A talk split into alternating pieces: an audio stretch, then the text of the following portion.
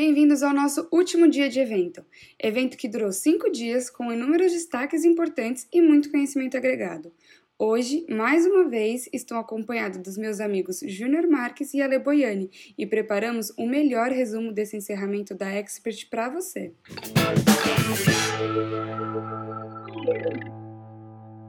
Começamos o dia com Dan Ariely falando sobre emoções e economia. Dan é professor na Universidade Duke, um dos maiores especialistas em economia comportamental do século XXI. Formado em psicologia, área na qual possui PhD. Também possui especialização em administração de empresas.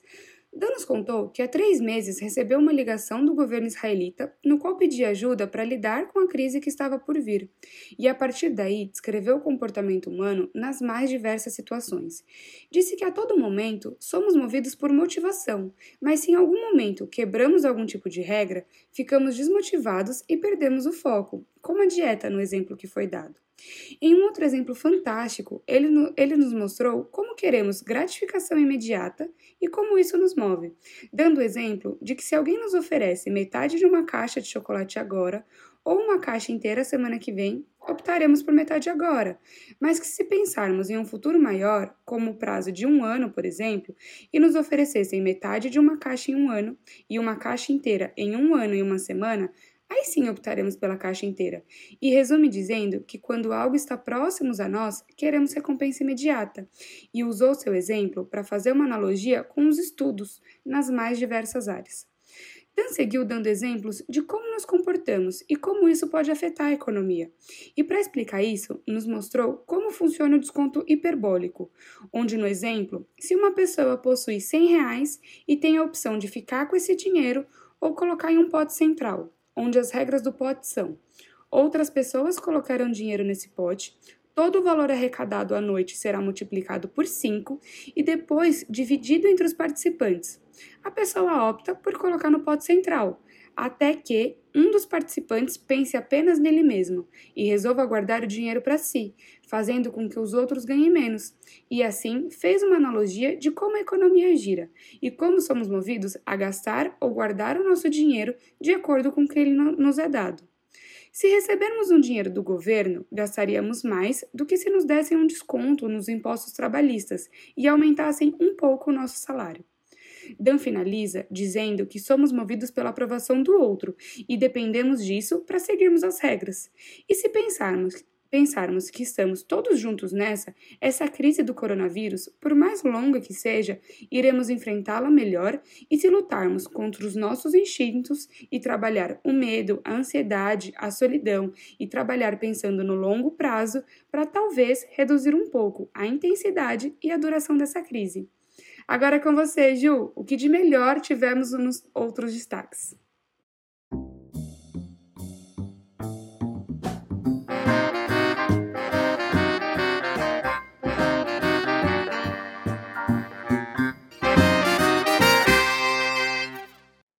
Obrigado, Aninha. E tivemos agora na sequência Mick Eblin, fundador e CEO da Not Impossible, falando sobre a falácia do impossível.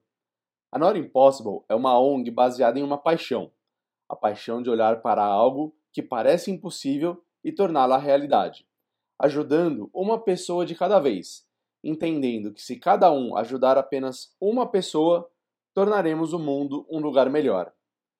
Mick nos conta que tudo começou numa noite de primavera, depois de um jantar e um filme com sua esposa, e a convite de amigos foi a uma inauguração de uma galeria, onde também havia música e arte de rua. Lá, viu os grafites de um artista de rua que o impressionou e, querendo parabenizar esse artista, descobriu que não ia ser possível, pois este foi diagnosticado com esclerose lateral amiotrófica e nem podia levantar de sua cama de hospital ele começou ali a pensar como poderia ajudar Tempt One, o tal artista. Depois de falar com a família dele, ele queria ajudar Tempt One, não só que ele pudesse voltar a se comunicar, mas a pintar novamente. Então reuniu uma equipe de amigos engajada e com óculos barato, uma câmera comum, fita adesiva e um software de código aberto e muito, muito engajamento e boa vontade, eles criaram o primeiro iWriter, um óculos com uma câmera acoplada com aquela fita adesiva que eu acabei de falar, mas que lia o movimento dos olhos, e com ele, One poderia se comunicar com a família e sim, voltar a desenhar. E foi o que aconteceu. O iWriter, claro, evoluiu e o protótipo está até hoje exposto no Museu de Arte Moderna em Nova York. Eblin nos provoca a refletir no impossível. O impossível é uma falácia, uma condição temporária, um estado de transição momentâneo. Diga quantas coisas que são possíveis agora e que não foram impossíveis antes? Então, continua ele, já com uma ideia do que fazer e como seguir em frente, ele leu sobre o Dr. Tom, um médico solitário numa região montanhosa de guerrilha no Sudão. Ele usava suas habilidades para ajudar as pessoas. E o que o médico declarou que mais odiava fazer eram as amputações, o que era muito comum, já que a região era constantemente bombardeada e as pessoas atingidas por fragmentos. Foi quando ele, Mick, soube da história de Daniel, um garoto de, garoto de 12 anos que estava no meio de um campo aberto quando ouviu a chegada de um avião. Sabendo o que viria depois e sem ter onde se esconder, Daniel correu e abraçou a única coisa que achou por perto: uma árvore. O inevitável aconteceu. O avião soltou a bomba. O tronco da árvore protegeu o corpo do garoto e salvou sua vida. Mas seus braços, que estavam ao redor da árvore, tiveram que ser amputados. Mas o que mais mexeu com Mick, conta ele, foi a declaração de Daniel dizendo: Se eu pudesse morrer, eu gostaria, porque agora eu vou ser um peso para minha família. Exatos quatro meses depois de muito trabalho e programação, o fundador da Nora Impossible vai para o Sudão cheio de impressoras 3D, plástico e computadores. E lá ele faz as tão sonhadas próteses para Daniel, que pôde se alimentar sozinho pela primeira vez desde a explosão. Além de Daniel, fez próteses ainda para várias pessoas do local. Cada dia mais e mais a Not Impossible inova, pensando o que ninguém pensou, no intuito de ajudar pessoas, usando a tecnologia como aliada para o bem-estar. E como eles fazem isso? Abordando cada problema com a motivação e o compromisso de resolvê-lo, sabendo que nada é impossível. Para finalizar, Mick deixa a pergunta a cada um de nós: Qual é a história da sua vida? Qual história as pessoas vão contar da sua vida quando olharem para trás? Como você usou a sua inteligência, seus recursos, as bênçãos que recebeu? Que bem você fez ao mundo antes de ir embora? Se você puder ajudar alguém, nem que seja uma pessoa, ajude, nem que for só uma. Imagine se cada um que estiver assistindo essa transmissão puder ajudar alguém. Quantas pessoas serão ajudadas? Quem será o seu Daniel? Vá adiante e faça algumas coisas impossíveis. Bom, eu vou ficando por aqui e deixo vocês na ótima companhia da minha amiga Leboiane. Um abraço, pessoal!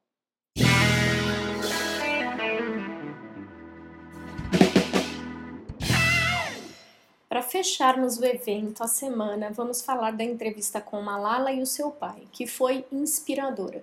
Fica claro na conversa que a forma que ela foi criada e o apoio dos pais, principalmente do pai, porque na cultura deles o homem era quem realmente tinha o poder ali de definir o futuro dos filhos, né, isso foi determinante para ela se tornar a pessoa que ela é hoje. Conta que quando nasceu diziam ao seu pai para ele não desanimar, que o próximo seria menino, como se fosse uma coisa horrível ter uma filha mulher mas o seu pai realmente estava muito feliz com seu nascimento e ela teve a sorte de ter pais incríveis que sempre permitiram que ela fosse ela mesma.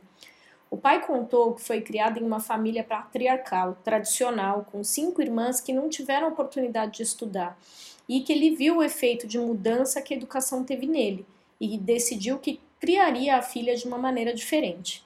Embora não tenha sido fácil enfrentar as críticas, diz que tem muito orgulho de ter agido assim e citou um poeta do seu povo que diz que tem vários tipos de cicatrizes no coração, menos a do arrependimento. percebeu que não queria apenas educar a filha, mas todas as meninas. Diz que Malala, desde criança, era observadora, tinha pensamento crítico, era expansiva e sempre fez perguntas difíceis. Era sensível aos problemas das pessoas à sua volta, e esse conjunto de coisas a tornou uma excelente comunicadora. Na aldeia paquistanesa em que viviam, mesmo estando em uma zona de conflito e sendo preocupante, perigoso sair às ruas com a liberdade cerceada, ela pôde frequentar a escola e em casa podia participar das conversas dos adultos e era ouvida, podia expressar opinião. Viu escolas destruídas e muitas meninas sem a possibilidade de voltar a estudar. Sempre gostou muito de ouvir os adultos e em suas viagens pelo mundo teve a oportunidade de ouvir pessoas de diferentes lugares, culturas, com histórias a compartilhar que lhe servem de ensinamento. Quando lhe perguntaram o que a levou a lutar pela educação, disse que acredita que a educação deva ser para todos, independente do seu gênero ou etnia, que muitas pessoas que têm acesso à educação acham aquilo comum e acabam não dando valor para isso. Fala da importância das pessoas estudarem a história do mundo e as delas próprias, estudar suas raízes e que a história local tem que ser respeitada acredita que direitos humanos devam fazer parte da abordagem universal da educação, assim como ensinar a pensar. Comenta que teve amigas que estudaram, mas que quando começavam a se engajar em algo, já estavam na idade em que deveriam estar se preparando para casar, com 13, 14 anos, e por falta de apoio da família não podiam continuar. Muitas tinham que se contentar em ser esposa, ser mãe e não ter um papel na sociedade. Os filhos copiam os pais e os têm como um exemplo, e comenta que sempre foi encorajada a compartilhar sua opinião, que sempre foi tratada de forma igualitária. Falando um pouco sobre os problemas educacionais, diz que em muitos lugares investem na educação primária, mas não na continuidade dela, e que o governo acaba tendo pouco investimento nos níveis médio e superior. Malala comenta que a mãe estudou por pouco tempo, aos seis anos de idade, e que quando começou a viajar com Malala e seu pai, percebeu o quanto fazia falta saber se comunicar em inglês, conseguir ler e resolver coisas simples como marcar uma consulta sozinha, e que voltou a estudar agora depois de adulta. O pai de Malala acredita que os pais não devam cortar as asas dos filhos, que devam deixar eles crescerem. Cita o exemplo que se você acorrentar uma menina, ela vai morrer como se nunca tivesse nascido, sem fazer diferença no mundo e que não adianta falar em igualdade, tem que agir com igualdade, tratar os filhos com dignidade, como seres humanos. Diz que muitos homens têm medo de agir assim e o sistema patriarcal desabar, mas é justamente o que ele acha que tem que acontecer, que tem que desabar mesmo. Que os direitos devem ser iguais, independente do gênero e credo.